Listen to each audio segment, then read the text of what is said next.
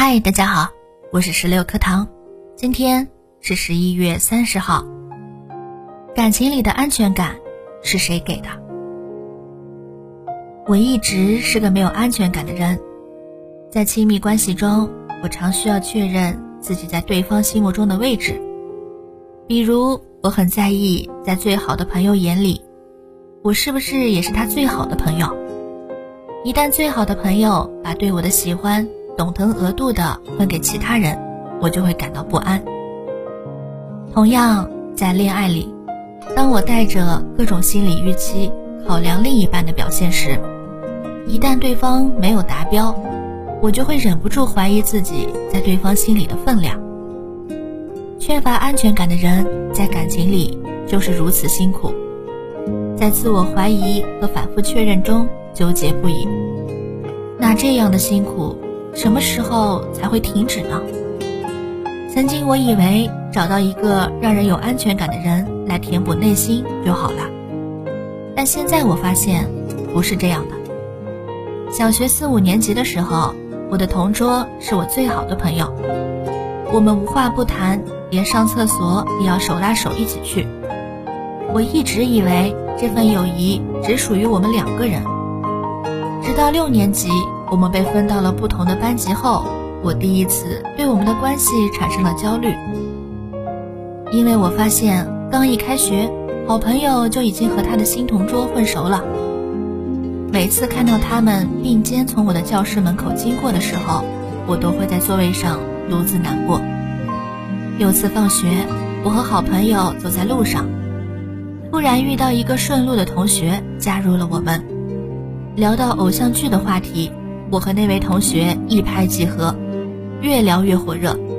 这时，我突然注意到好朋友的眼里似乎闪过一丝失落。回到家以后，我特地给他写了一封信，安慰他不用担心我们的关系会被别人影响。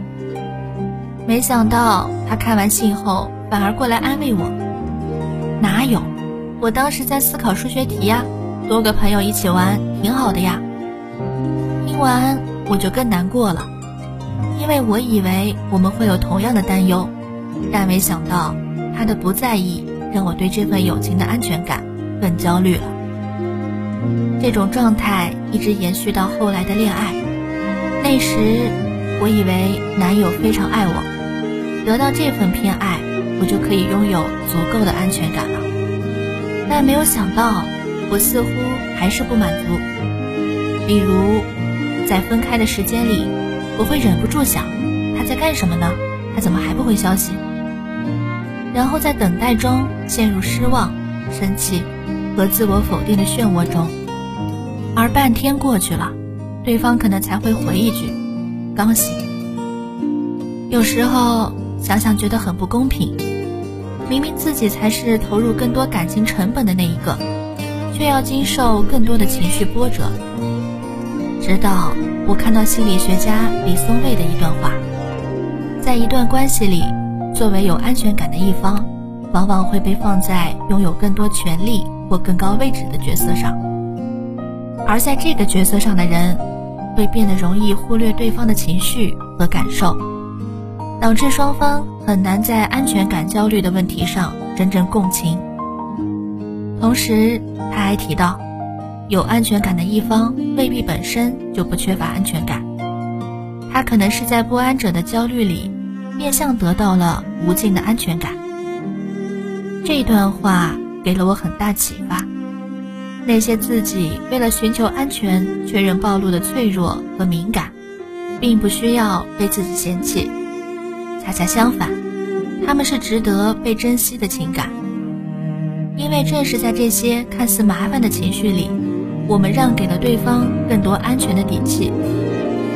同样，如果你在感情里更有安全感，而你的伴侣更脆弱的话，那就意味着你的伴侣对你暴露了太多的在意，从而将能够感受到更多安全感的权利让渡给了你。现在，我理解的安全感是，如果有一天我在感情里能够感受到足够的安心。